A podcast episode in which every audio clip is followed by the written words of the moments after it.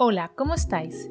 Bienvenidos al podcast de Coffee with Guru. Soy Valerain, una adicta a los podcasts.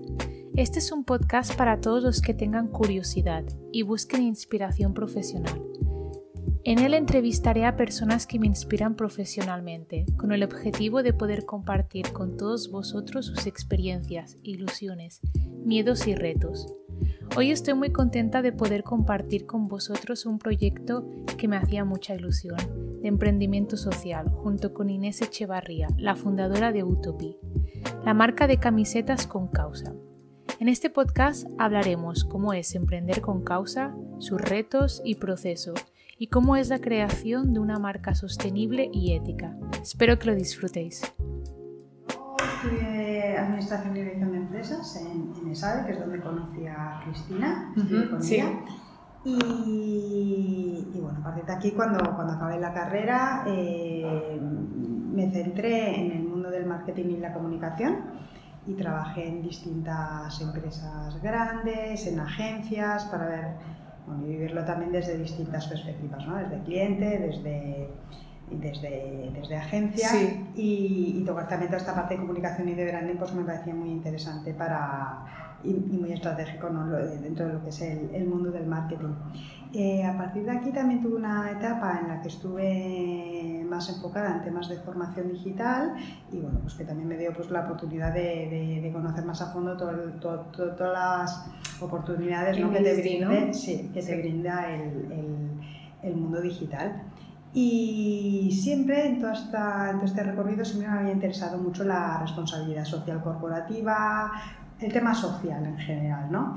Eh,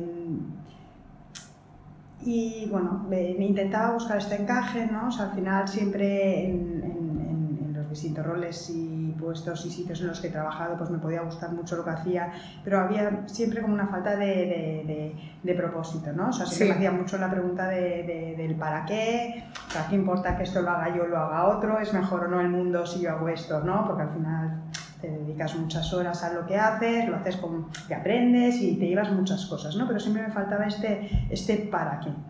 Y, de ahí, pues que siempre le daba vueltas un poco a este tema, ¿no? Y ¿y cómo puedo hacer que, que realmente pues, me llene más a nivel pues, de autorrealización al final eh, el, trabajo, ¿no?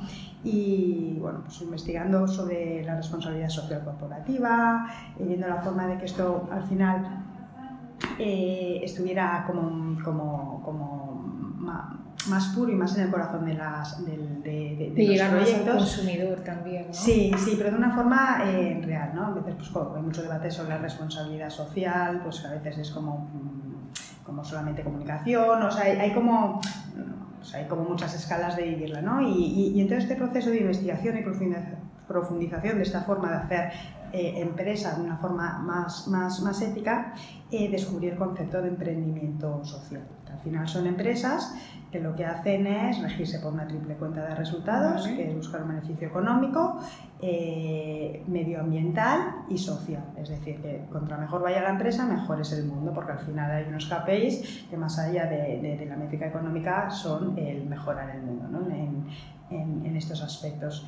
Y que también dan escalabilidad a, a- a- a la acción social, ¿no? porque al ser modelos que económicamente son viables, pueden ser escalables, es decir, si tienen beneficios pueden generar más impacto positivo si estos beneficios se, se, se reinvierten. ¿no? Entonces, este concepto de escalabilidad, eh, de impacto social y con un foco de, de- una forma de trabajar de, empresa, me parecía eh, súper, súper interesante. Empecé a investigar pues, toda esta toda esta filosofía y forma de trabajo que obviamente pues como muchas otras cosas está mucho más avanzada en otros países pues como pueden ser los los, los, los anglosajones, Estados Unidos y, bueno, pues de ahí un poco vino la idea de que quería emprender socialmente poniendo en común con lo que yo sabía hacer, ¿no? las herramientas que conocía a nivel de digital, de marketing, de, de, producto, de todo, eh, pues salió un poco la, la, la idea de, hacer algo, que, sea, una marca, pues que al final explicara historias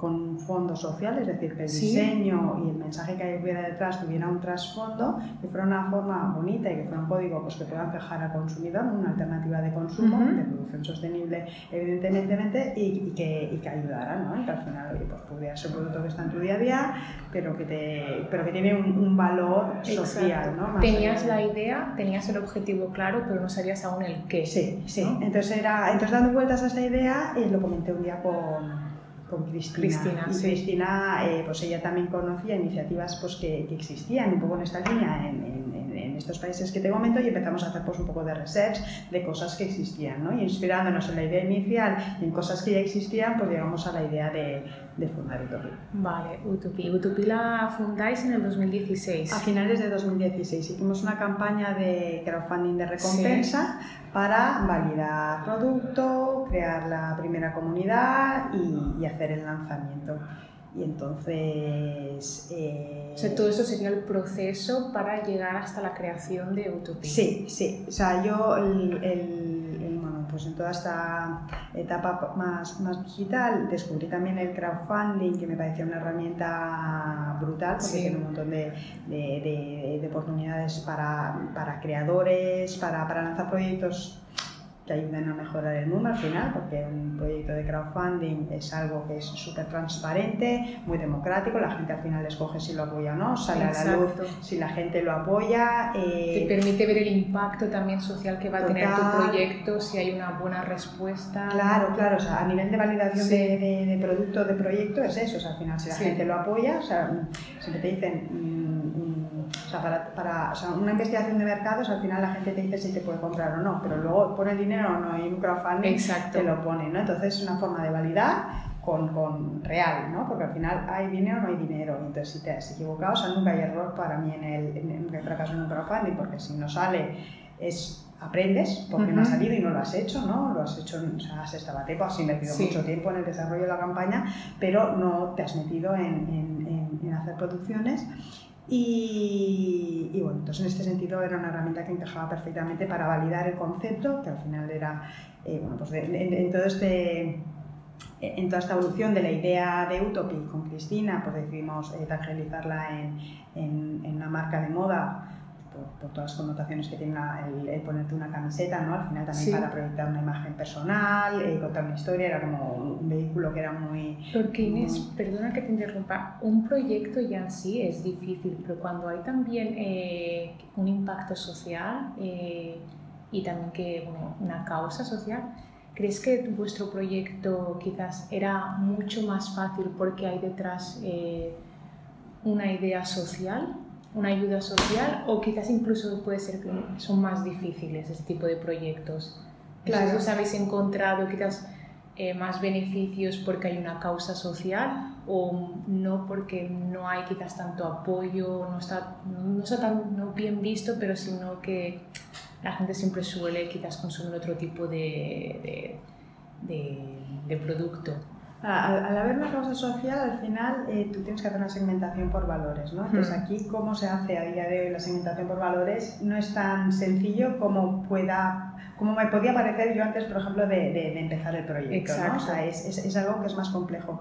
Pero sí que es cierto que, y yo esto soy una, una, una, gran defensora, el tema social tiene un valor, o sea, tiene un valor en reputación, en valores, es un valor intangible en algunos casos y, y y es cualitativo, pero también tiene otras métricas que, que, son más tangibles, es decir, a nivel de eh, fidelización, a nivel de satisfacción, a nivel de engagement. O sea, hay muchas métricas que son muy superiores y, muy mejor, y, y, mejores ¿no? a, a, a, la de otros proyectos que te puedas comparar que no puedan tener este valor social. ¿no? Eh, esto siempre que el valor social sea algo eh, real, eh, transparente, mm. íntegro, ¿no? porque hay muy mal uso. Aquí es donde está el, el, el, problema muchas veces, que la gente pues, tiene una desconfianza por cosas que se hayan hecho. Nosotros desde Utopi, por eso desde el primer momento queríamos que fuera súper transparente el tema de la donación. ¿no? Y a veces también esto sí que viene en contra porque la gente está mm, mal acostumbrada, es decir, eh, hay muchas marcas, muchas empresas que a lo mejor hacen acción social y te dicen que donan una parte del beneficio, y te dice cuánta y te hablan de beneficio. Eso no sabes lo que es. Pero a lo mejor, si lo dicen así pomposamente, el que no piensa mucho, o sea, en el, el primer de esto que te viene puede ser que es mucho.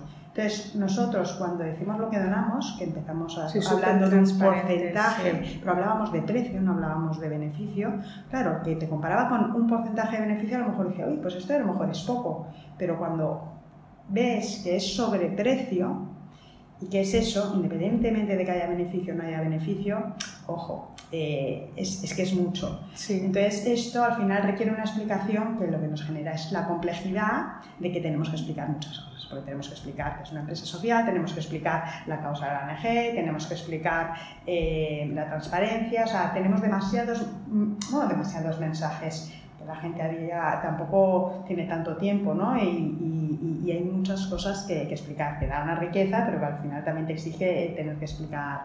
Mucho. mucha transparencia, ¿no? Pero cuando es una causa, supongo que tienes que ser más transparente quizás que otros proyectos, que otras marcas, porque estás también vendiendo unos valores que pues, Claro, claro. aparte, o sea, uno de los propósitos o de los objetivos de Utopi eh, o sea, tiene dos objetivos. Por un lado es sensibilizar sobre causas y fomentar el microactivismo cotidiano, es decir, eh, partimos del pensamiento de que, para, de que, hay que el, el, mundo como está a día de hoy no, o sea, no puede seguir así.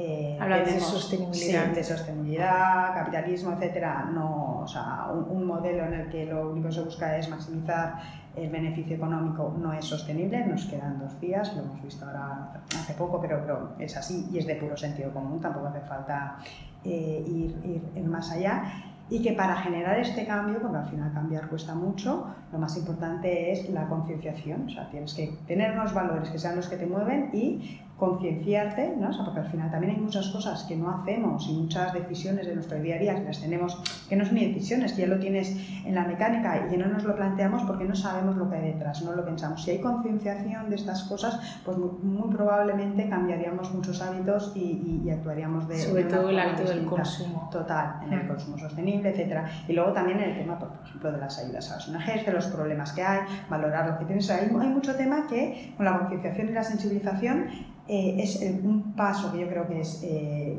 más eh, cualitativo que cuantitativo, ¿no? a lo mejor es más difícil de medir, por decirlo de alguna forma, pero que es básico para al final cambiar las cosas. Entonces, para nosotros de Utopia es muy importante trabajar toda esta parte de sensibilización, tanto de la propia causa a la que apoyamos con el mensaje que llevan las prendas y las colecciones, como luego segundo mensaje, ¿por qué producimos de forma sostenible? Porque la camiseta vale 30 y no vale 20. Eh, sostenible todo lo y, que hay éticamente, porque he visto que veis, o sea, mm, os miráis bien que detrás de esa producción sea un sitio que pase unas, eh, unas normas, que se produzca, se produce en un sitio eh, con todo regla establecido, que las personas que trabajan allí pues eh, estén en unas buenas condiciones. La, la, moda es la segunda industria más contaminante que hay. Después del petróleo es la moda. Entonces, también es un sector, o sea, otra, otra de las complejidades, ¿no? que al final es como, como, como, como mucho reto. Es una industria que se tiene que transformar, que es muy difícil porque fast fashion vas a cada esquina y tienes la tienda. Entonces, es como muy. Es difícil casi comprar moda sostenible porque lo que te encuentras en la calle. Está cambiando, ¿eh? Ahora.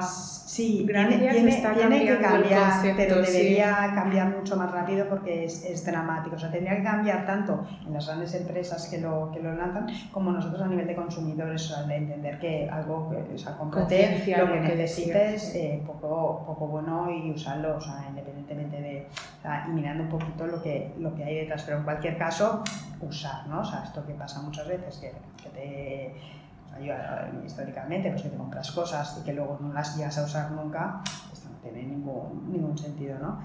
Y, no sé por qué te explicaba. Estábamos hablando porque Utopía es, eh, estamos hablando que es sostenible, es solidario, además también la forma de producir es ética. Ah, sí, eso. Sí, entonces, claro, es, es, muy importante. Nosotros aquí trabajamos con, o sea, dentro de lo que, o sea, producir, consume, o sea, esto, esto es, es, es así, pero dentro de este handicap, ¿no? Intentarlo hacerlo lo, mejor. Pues nosotros trabajamos con materiales orgánicos, con tintas ecológicas y eso, a nivel de, trabajo digno, ¿no? Eh, pues eh, toda la confección está en fábricas realizadas eh, y adoptadas por la World Foundation, hacemos localmente de forma artesana la, la, estampación, es un producto que...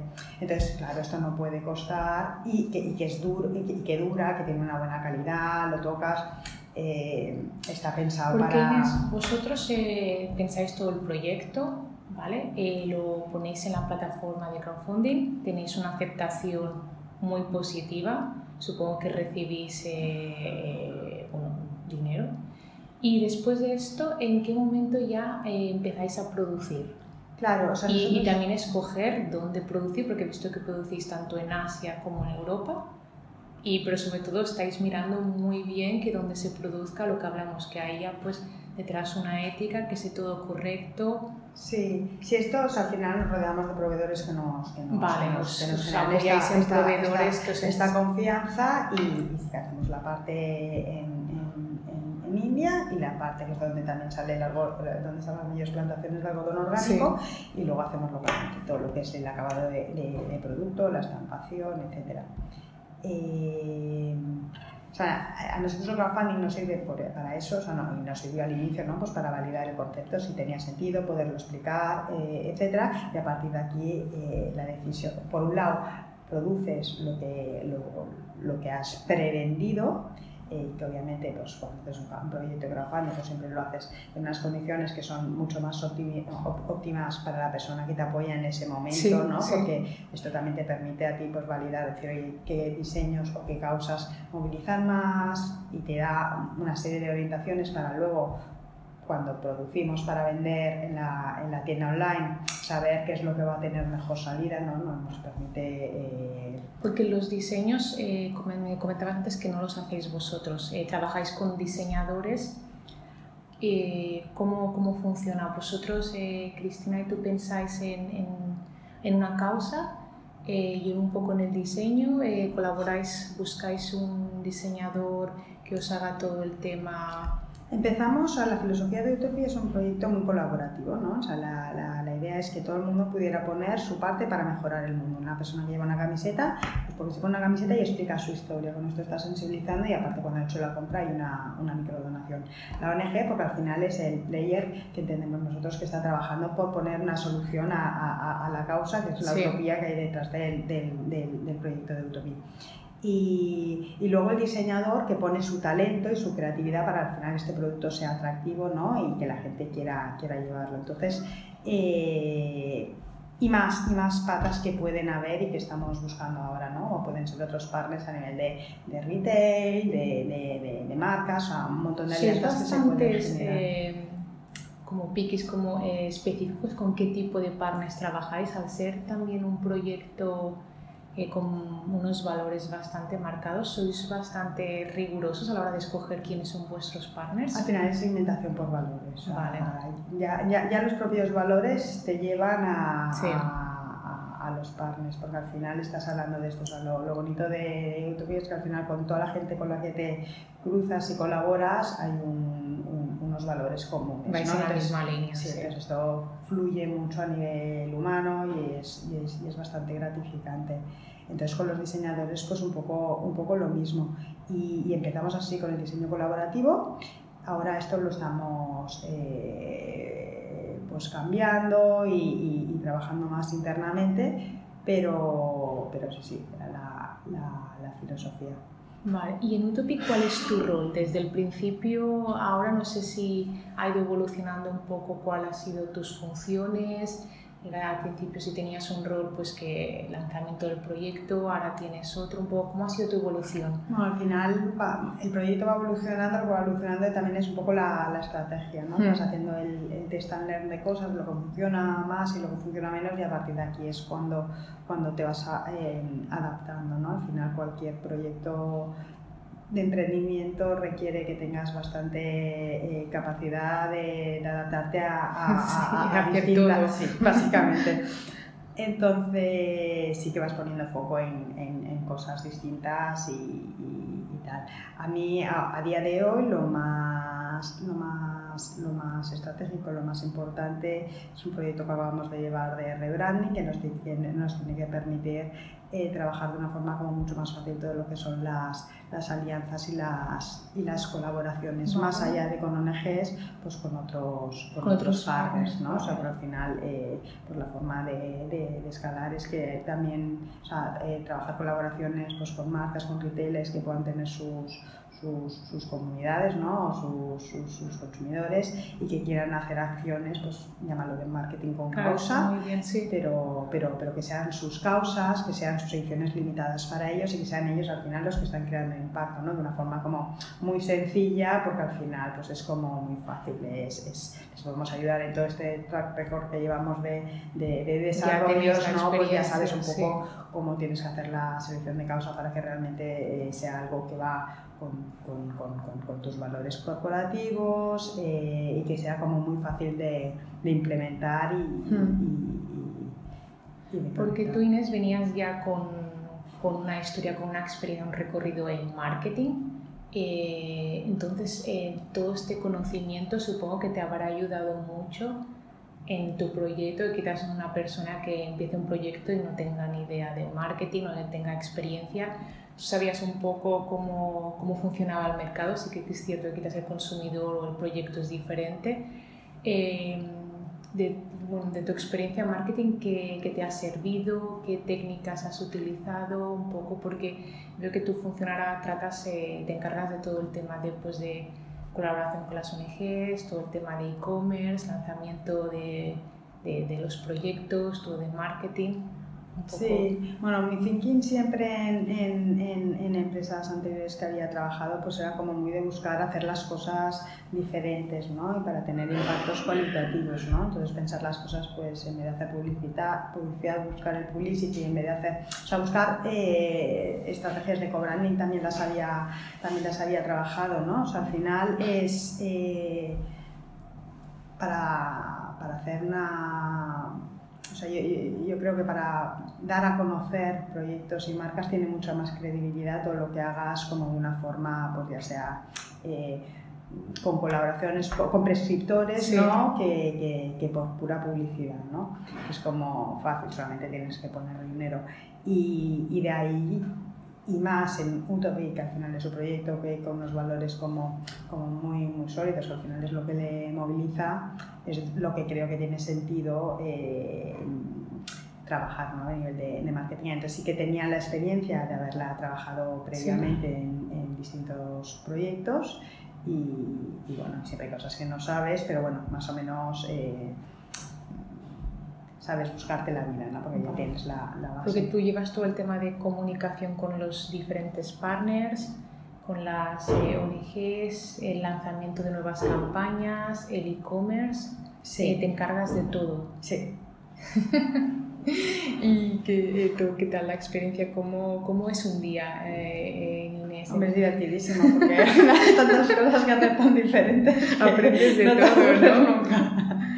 Sí, sí, sí, sí. No, la verdad es que a, a, mí me gusta mucho porque al final es que juntas cosas que a mí personalmente a mí el trabajo me gusta mucho, que es el tema de la creatividad, desarrollo de producto, de branding, diseño, comunicación, eh, con un trasfondo ¿no? y unas historias pues, que tienen eh, como como contenido, ¿no? que son las causas. Eh, conocer, cada vez que conoces a una ONG y profundizas en sus causas, pues para mí es, es, es, es algo súper interesante, ¿no? Y muy interesante, muchísimo.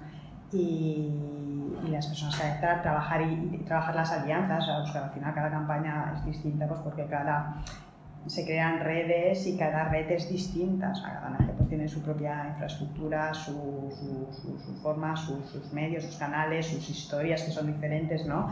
Y, y, y da mucha riqueza para, para, crear campañas. El recibimiento de las ONGs, entiendo que cuando empezasteis el proyecto y empezasteis a buscar partners eh, de ONGs, supongo que fue súper eh, positivo, súper gratificante. Sí, la idea con las ONGs es ayudarles eh, a visibilizar sus causas, aparte de las donaciones, que es como lo, lo, lo, lo sencillo, es visibilizar sus causas eh, entre la gente más joven, ¿no? porque a veces hay como un salto entre lo que es un donante de hoy en día y eh, bueno, todo lo que todo el potencial que hay a nivel de, de, conectar con las nuevas generaciones, pues que son cada vez más comprometidas, más concienciadas, más activistas. Y se puede ver en vuestros diseños, que son súper juveniles. Claro, la, la, idea es eso, es decir, oye, eh, traslada estos, al final es un código de comunicación, ¿no? Es decir, oye, traslada tu mensaje a un código y a una forma y un estilo de vida que vaya más conectada con las nuevas generaciones. Gente que, le gusta la moda, que se viste, que gusta el estilo, que está acostumbrada a esto, porque ya ha nacido en un momento en el que esto es lo que te encuentras, ¿no? Entonces dices, pon el, que esté integrado en el día a día, ¿no? Porque al final la gente cuando requieres hacer esfuerzos, pues, pues cuesta hacer cambios y hmm. hacer esfuerzos. Pero si es algo que es como muy fácil, porque dices, o sea, compro esto o compro esto que está aquí al lado, tiene que estar aquí al lado, ¿no? Y aquí pues tenemos que tener como más, como más red de, de, distribución y de visibilidad. Al final es, es, notoriedad lo que te da este, este, este punto, pero, pero, pero es un poco el, el, el objetivo que ¿Y cómo te organizas tu día a día? ¿Cómo, bueno, como autónoma, como emprendedora? como a cargo de un proyecto. Sí, bueno, o sea, cada uno tiene en el día sus mejores horas de trabajo para, entonces, pues, pues eh, a mí, por ejemplo, las mañanas me, me es, cuando puedo pensar mejor, cuando me levanto pues, como con más ganas, entonces intento aprovechar mucho las primeras horas del, del día, que aparte pues eh, ya, me levanto muy, muy pronto, entonces son horas que aparte son súper tranquilas porque no hay, no hay ninguna interrupción. Y, y luego entonces intentar cada semana pues priorizar y cada, intentar cada día y si no por lo menos cada semana. que te planificas un poco pues eh, por semanas por objetivos, un poco el calendario. O sí, por sí, en función también de lo importante urgente. Eh, intento siempre dedicar un tiempo a temas que sean de, de, formación y, luego pues temas eh, más operativos, eh, intentarlos también trabajar por bloques para, para, para, optimizarlos al máximo y después pueden ser más estratégicos o más de busca, búsqueda de alianzas o de planificación, ver un poco en función también de, de, calendario, de las acciones, de las campañas. Porque tú Inés has pasado una transición de trabajar en empresa para otros a ser tu, tu propia jefa. ¿Cómo has llevado esta transición de, de, claro, mm, cuando ya eres emprendedor, eres tu propia jefa, te tienes que organizar tú? Eh, a veces no sé si quizás te, pasaba un poco al principio que no tenías límite de horas porque también estás involucrada en un mm, proyecto en el mm. que te encanta, es tu pasón, eh, no solo es a nivel profesional, sino ya también estás metida a nivel personal. No sé si al principio quizás dedicabas hasta demasiadas horas que, no a veces no tienes vida. Esto, que a mí me ha pasado. Esto, cuesta mucho. Que cuesta lidiar mucho esto al principio. O sea, al principio y, y, no al principio. Al final eh, cuesta mucho separar y poner, y poner límites. Yo tengo un hijo, entonces lo que sí que tengo muy claro. O sea, le dedico más horas de las que, no, no, de las que debería, pero, pero, pero, pero, pero sí para hacer también a nivel personal todas las cosas que me gustaría hacer, pero bueno, es, es o sea, cuando emprendes, yo soy de las personas que cree que si emprendes te tienes que meter, meter al 100%, porque sí, no es, un trabajo de 9 a es, muy difícil. Entonces, eh, hmm. te metes y, y, si le quieres dar la oportunidad al proyecto, pues te metes a, a full y eso es lo que, lo que hay. Y si es que y si tampoco no, no sale. Porque si no o sea, si le, si le quieres dar la oportunidad, eh, toda la carne en el asado. Yo lo único que sí que tengo muy claro es que no quiero eh, renunciar a mi, a mi hijo, ¿no? Perder pues, estas etapas que al final son, son únicas, entonces allá sí que es lo, lo que es, eh, eso, son, son bloques que existen y que, y que están allá pues, para, eh, para, para, estar con él. Eh, cuando eres autónomo, eres tu jefe, al final tienes mucha autonomía a nivel de, de, horarios, entonces pues a mí me puede dar igual levantarme muy pronto o trabajar el fin de semana, pero poder estar en los momentos que considero que tengo que estar entre la semana, porque hay un médico, porque le quiero llevar, porque le quiero coger, por, lo que, por lo que sea. Y... Se encontró ese equilibrio, ¿no? Sí, bueno, equilibrio es eso. Y también, por épocas. también sabes por épocas, total. Sí. sí. Pero bueno, o sea, siempre contento porque, porque, porque eres tú el que te puedes ordenar. ¿no? Entonces, eh, y como son cosas que te gustan, si, si, si, la, si, si el trabajo en sí fueran cosas que no te gustan, siempre hay cosas del trabajo que no te gustan, pero bueno, o sea en, porcentaje es, algo pues, que, es, que, es, que, es, muy rico, pues... Sabes que es tu trabajo, es como si fuera tu hobby también, porque hay una involucración personal, eh, disfrutas muchísimo. Sí, sí. Es que cuesta mucho, mucho. No sé si quizás yo, por ejemplo, suelo trabajar a veces con un programa un poco pues, de calendario que me planifico muy bien las horas para saber cuántas horas realmente invierto en trabajar, que hay días en los que siempre puedes estar horas y horas y al final no eres tan productivo pues como cuando te planificas. Sí, a ver, yo trabajo con, el, con, el, bueno, con Google Calendar y con, y con planificador semanal en, en, papel a veces, que también me ayuda para, para mover cosas de un lado a otro y, y, ver cosas que tienen que, que, eres pasar esa, y de papel, esas semanas. ¿no? de, es, un, es, un, es un mix. Pero pero bueno, o sea, sí que es cierto que, que, que, salvo cosas puntuales que tenga que hacer, optimizo, o sea, cuando trabajo, trabajo. O sea, esto, esto, esto casi, siempre, sí. casi siempre es así. Y cuando empezaste eh, a emprender con el proyecto, ¿qué, qué miedos, qué miedos o qué retos se te plantearon eh, a nivel profesional? Que, bueno, muchísimos, porque al final, como hemos dicho, lo acabas, cuando empiezas emprendiendo un proyecto, lo acabas haciendo todo al principio, hasta que empiezas a delegar en personas que son especializadas, eh, lo acabas haciendo todo y te vuelves una experta casi en todo. ¿Qué, qué miedos o, retos se, se, te plantearon? Que al final has ido pues eh, luchando, has sido... Bueno, sobre todo es en el momento en el que tienes que tomar decisiones, porque te, mm. te están hay muchas veces que hay cosas que no funcionan, entonces eh, o sea, que hay dos cosas. Una, cuando, o sea, cómo, cómo, o sea, tienes que hacer muy bien los test para saber si no, si no funciona la vía o, o no le has dado la suficiente oportunidad, porque puede ser una mala ejecución no, se trata de, no, no, se trata de cargar estratégicamente una, una, una, línea de acción. ¿no? Entonces, esta frontera y cuántas veces tienes que probar para asegurarte que es que eso no funciona, no, es que tú lo has hecho mal y lo has implementado mal. Vale. Estos son pues, dudas que, que al final eh, tienes allá y, y y, y, y, le das muchas vueltas. Y en los momentos también en los que hay cosas en las que tú crees pero que no acaban de funcionar y tienes que cambiar, ¿no? Eh, al final, eh, virar, eh, pivotar.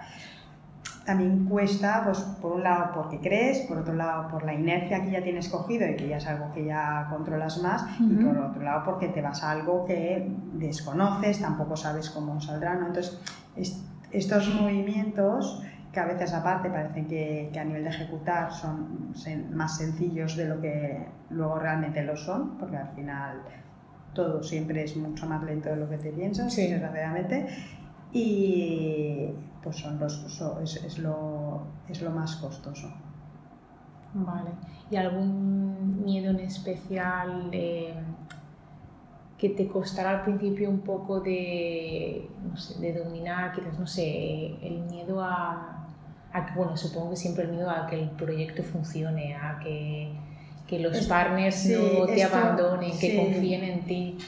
Esto, esto aprendes, o sea, esto, esto cuando, cuando emprendes tienes que tener tienes muy que claro, o sea, tienes que partir de la base, o sea, emprender con una sonrisa en la boca y muchas horas por delante y sabiendo que hay muy, lo más probable es que vaya mal.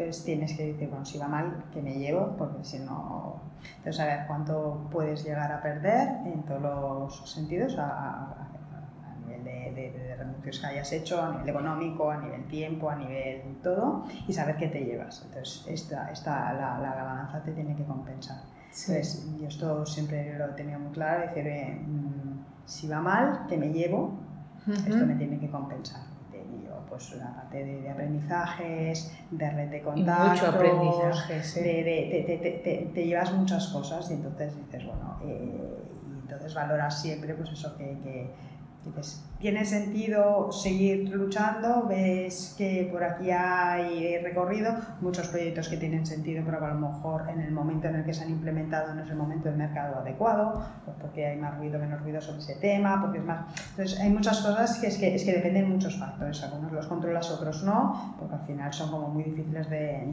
de, de controlar, ¿no?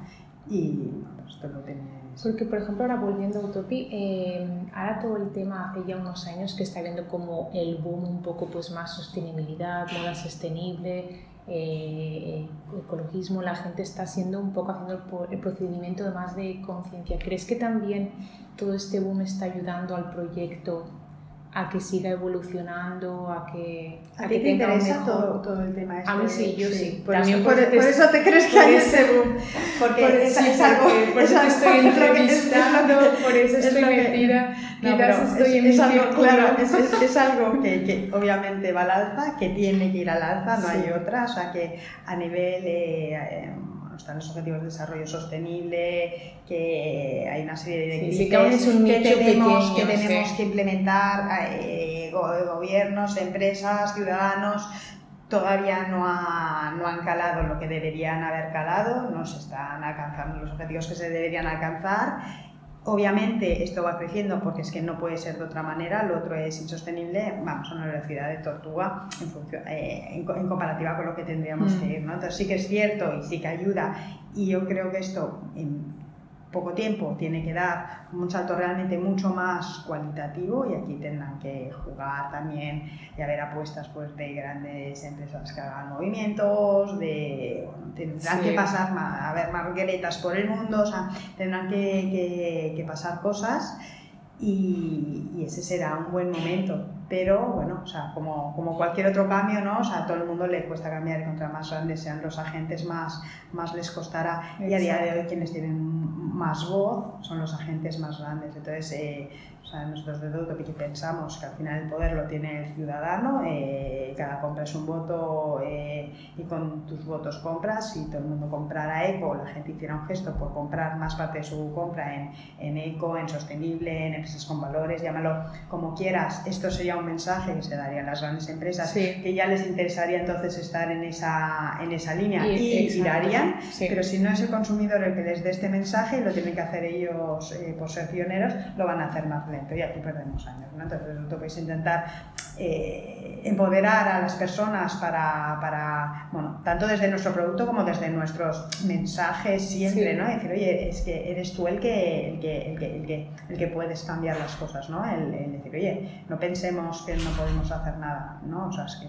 mira, mira cada uno que miras tu cubo de basura al día, o sea, eso, o sea, entonces llevarlo a pequeña escala, o sea, cada uno genera mucho impacto, positivo o negativo. Mm. Entonces, eh, eh, a nivel de valor es lo mismo, o sea, mejor prescriptor puede ser un amigo tuyo o un familiar tuyo, ¿no? Y si te sensibiliza a ti, tú le sensibilizas al lado y ya se genera una red, ¿no? Entonces, eh, ¿Qué herramientas utilizáis para intentar llegar a, a, más gente? Aparte de tenéis la página web, el e-commerce, ¿dónde también nos podemos encontrar? ¿En qué redes sociales? Sí, Instagram y Facebook. Sí, que funcionan súper bien, ¿no? Y bueno, eh, también estamos en, LinkedIn, pero sobre todo a nivel de conversaciones es, es, es Instagram y, Facebook. Sí, que es donde puedes llegar muchísimo más al consumidor, donde está hoy en día todo el mundo está en Instagram. sí. Sí, sí, perfecto. ¿Y el, el impacto, tú, tú, te has encargado de toda esta comunicación de redes sociales, de este branding este llegar a crear, tienes que crear mucho también contenido para llegar a distintas personas y tienes que tener muy claro tu target, que ya lo tienes, eh, qué tipo de personas, pero también, eh, aunque sean esté dirigido a personas eh, que quieran, pues que ya tengan unos valores, que estén concienciados, supongo que también os queréis abrir a todas aquellas que aún no están del todo concienciados, pero que os gustaría que poco a poco se vayan concienciando. Ese, es, el, ese es el objetivo. Por, eso la idea es que el producto de por sí ya te pueda gustar. Eh, como producto, ¿sabes? Y, y, que sea el producto el que te acerca también, si no estás tan concienciado, los, los, los valores, ¿no? Claro, hay cosa, el diseño, ¿no? También sí, un poco. Sí, el diseño, el mensaje, que es, pues a lo mejor pues porque te gusta el mensaje entras en la moda sostenible, o sea, otra vez la moda sostenible entras en el mensaje, o sea, buscar también formas de que,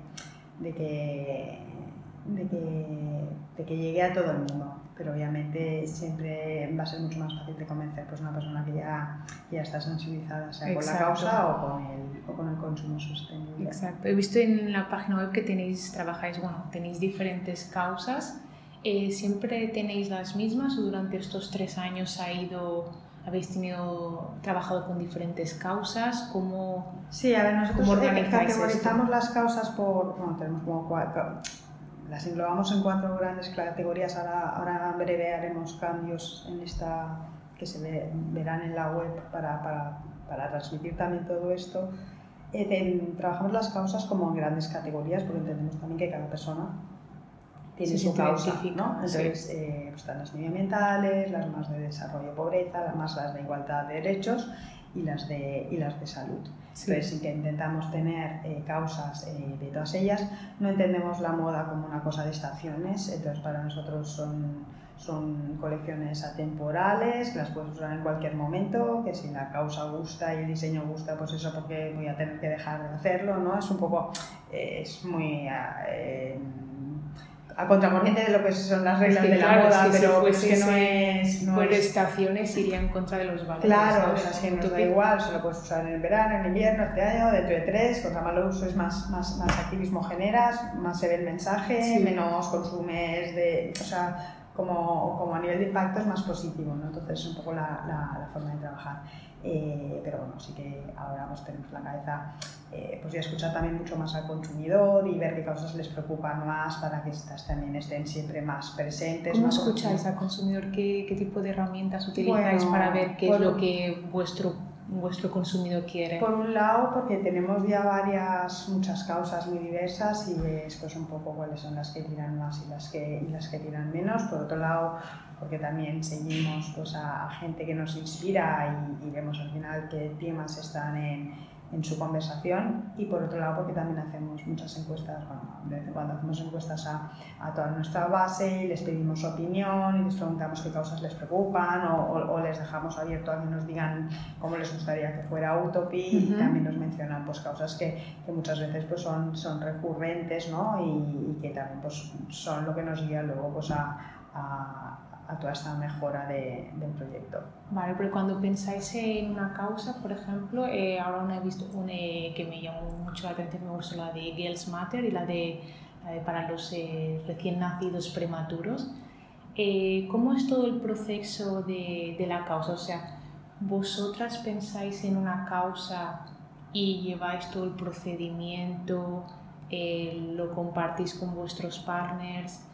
Eh, ¿Cómo es un poco para que yo entienda cómo es el procedimiento desde, que nace la idea? Hay dos maneras de trabajar. Una es desde Utopía, causas que tenemos identificadas y que queremos trabajar y buscamos el, el, partner a nivel de, entidad o, o, lo que sea para, para, hacer el lanzamiento y entonces aquí sí que lo lideramos todo. Intentamos involucrar siempre a los partners en la parte más inicial posible para que sea un proyecto de ambos, que entendemos que, es, que, es, importante, que todos nos sentamos identificados con el, con el, con el resultado. Y otra forma de trabajar es que a veces pues, sí que vienen entidades sociales que tienen una causa pues, que tiene mucho potencial a nivel de, bueno, pues nos parece que, que, que, es una causa bonita, que es relevante, que tiene una historia, que, que se puede trasladar y, y que tiene sentido hacer campaña y entonces empezamos a trabajar el, el, concepto y el diseño en función de, de, de esta causa, siempre con un conjunto de conocimiento pues, de, lo, de, de, la causa, de lo que hace la entidad social, etc.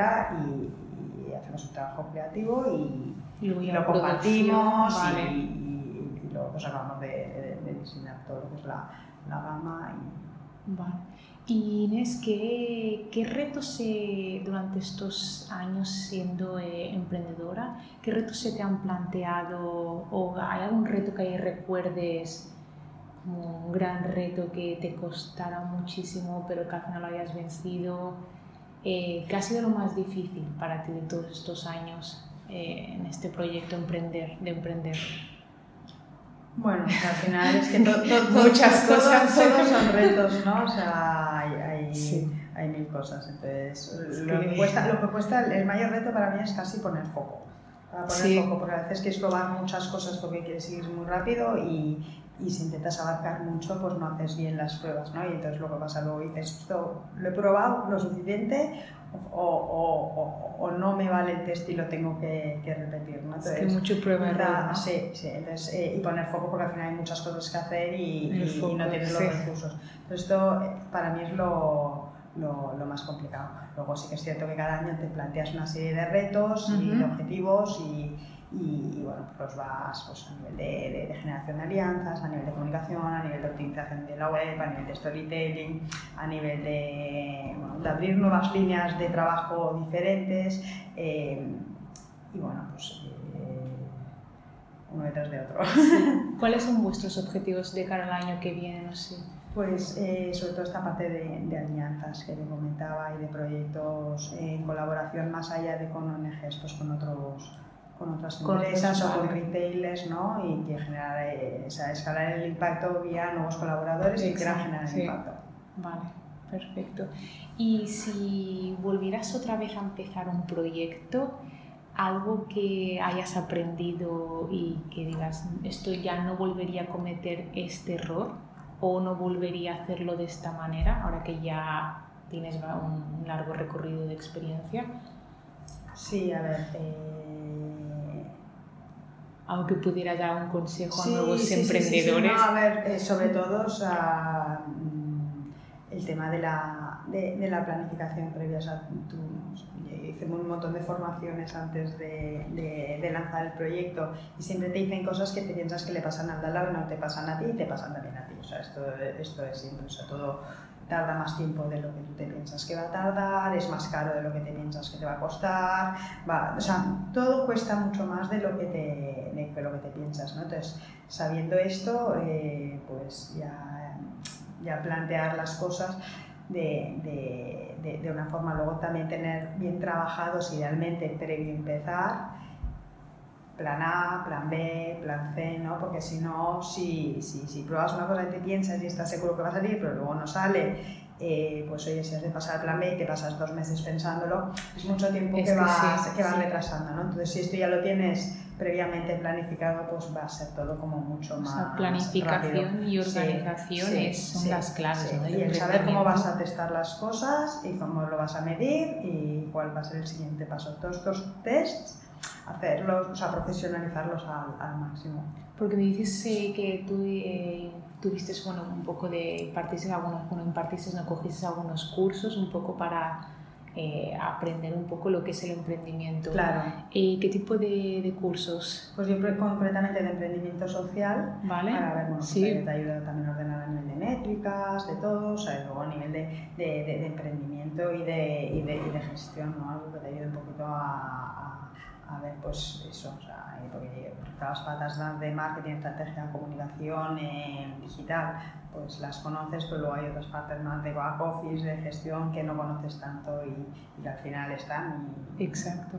Porque crees que si no hubieses hecho estos cursos, eh, hubieras emprendido igual. Ah, sí. Sí, ¿no? Igual, sí.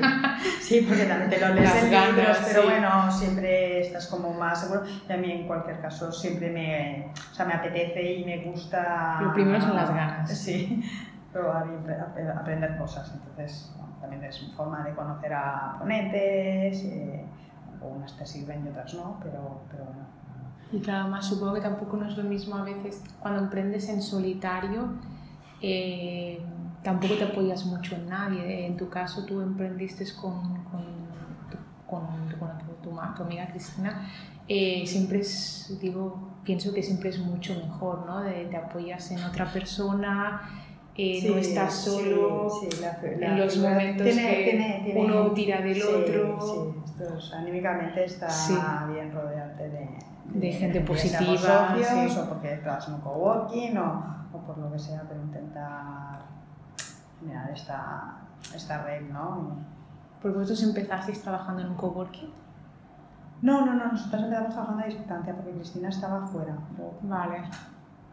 Viviendo fuera. Entonces... O sea que lo habéis hecho todo desde el principio en distancia. O sea que la sí. comunicación aún tiene que ser... Sí, sí, sí, sí. sí. Cristina dejó el proyecto hace, vale. hace, hace, hace un año porque no lo pudo seguir compaginando, pero sí que toda la comunicación había sido a, a distancia. O sea, hoy en día también creo que sí, toda en día... es más el, el, la importancia de, de, de no estar solo, el tener a alguien para, para compartir, pues cuando tienes dudas, cuando tienes dudas y no hay soluciones o hay decisiones y tomarlas con alguien pues siempre te genera como más, como más seguridad o necesitas hablarlas, sí. a veces solamente con verbalizarlo y ya sabes lo que vas a hacer, no, sí, pero, sí, pero, pero, sea, que hace ya como casi un año que llevas el proyecto, lo estás dirigiendo sola, en solitario. A tope. ¿Cómo, cómo, qué tal este paso de, de, bueno. de tener ese apoyo? Ahora también sí que es cierto que tienes unas herramientas, tienes una experiencia, tienes una sí, seguridad. echas, de menos siempre la parte esta de, de, de compartir. Sí.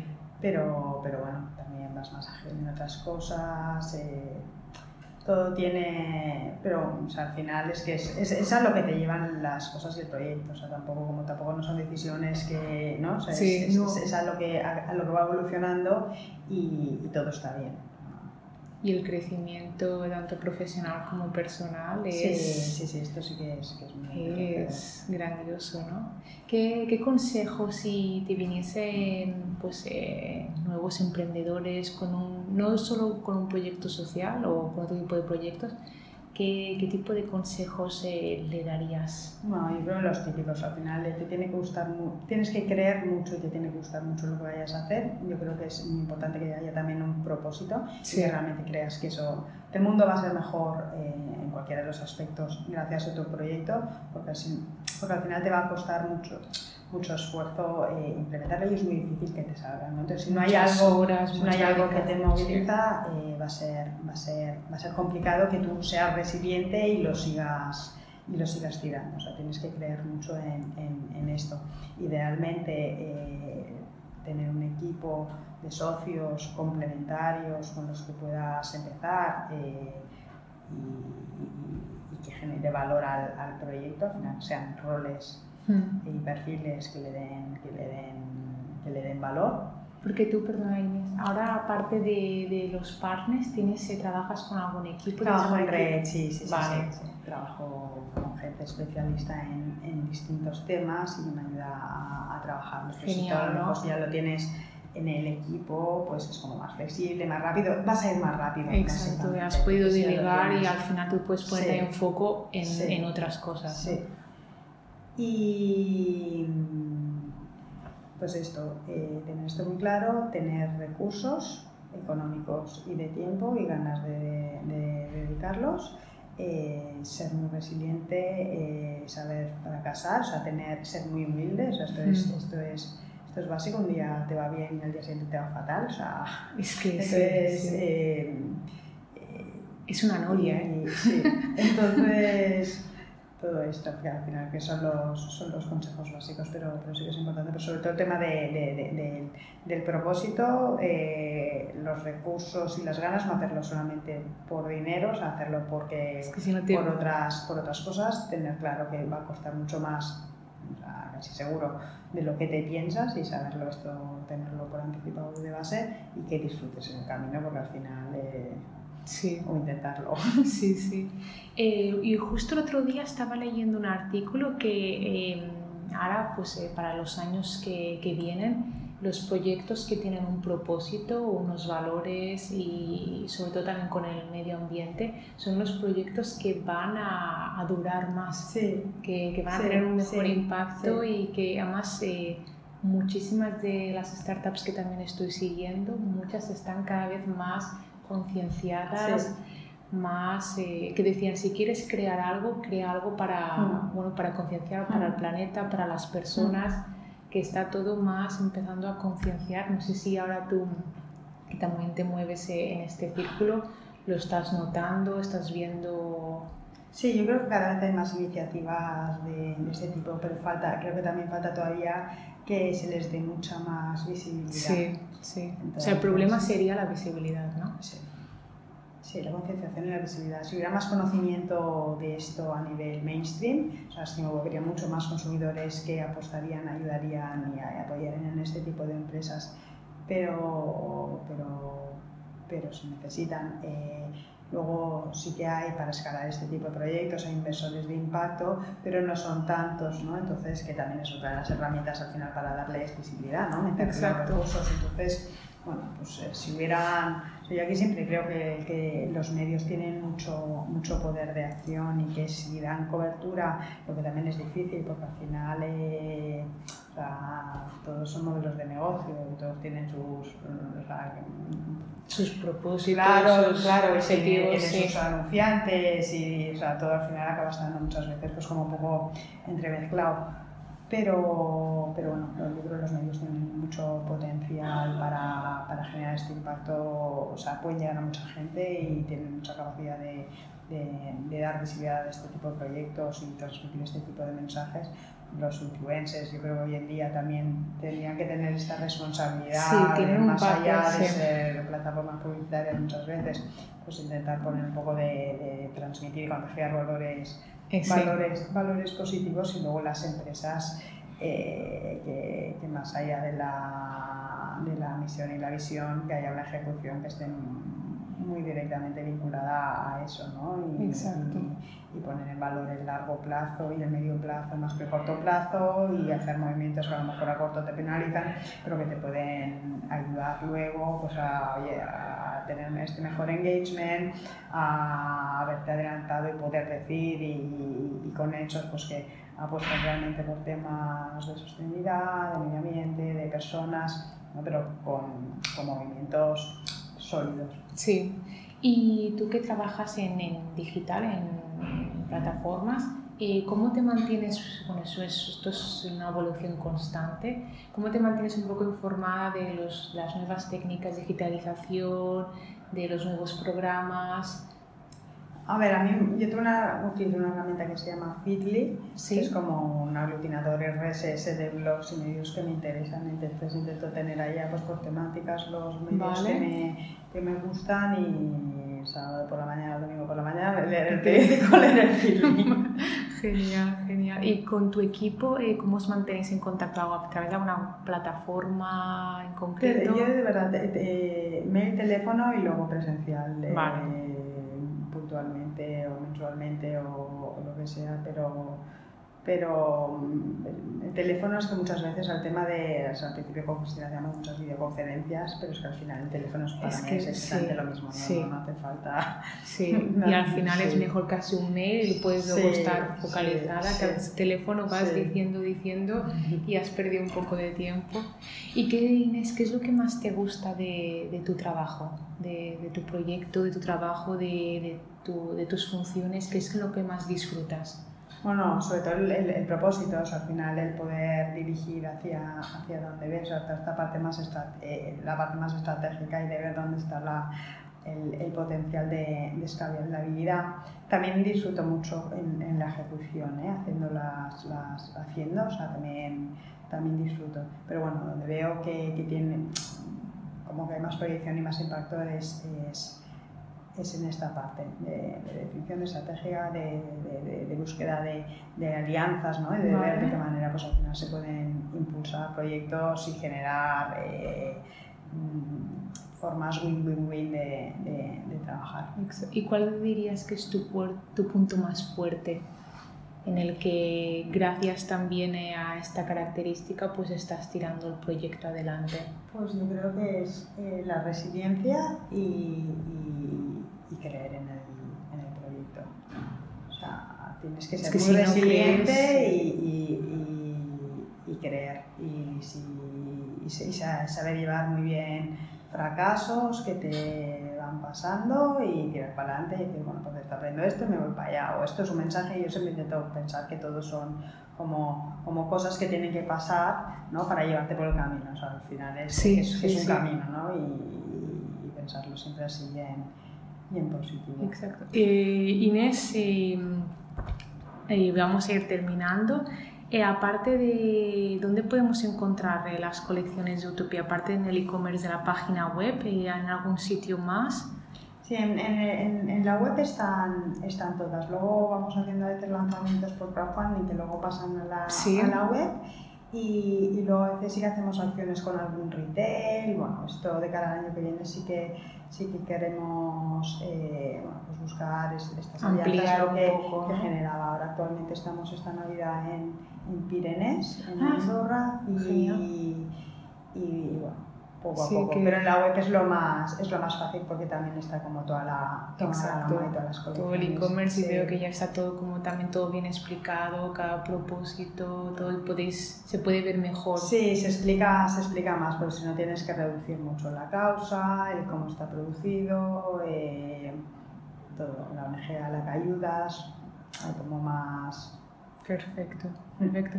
Pues Inés, muchas gracias, por tu tiempo y yo estaba encantada de hacer esta entrevista. Bueno, comparto, como te dije, comparto eh, la causa y, los valores de Utopia y me hacía mucha ilusión conocerte y, que me explicaras bien el proyecto y, y, ya por curiosidad de cómo es un proyecto, cómo es la evolución y la creación de un proyecto social, que es muy diferente de un proyecto normal. Sí, al final te mides por métricas de, de, impacto, ¿no? que también es una toma de decisiones como un poco distinta ¿no? a veces, pero bueno, que también te, te ayuda y te determina, ¿no? porque te, al final eh, pues, sabes cómo tienen que ser las cosas para crear ese, ese impacto positivo ¿no? y, y, es lo que te guía. Perfecto, muchas gracias Inés por tu tiempo.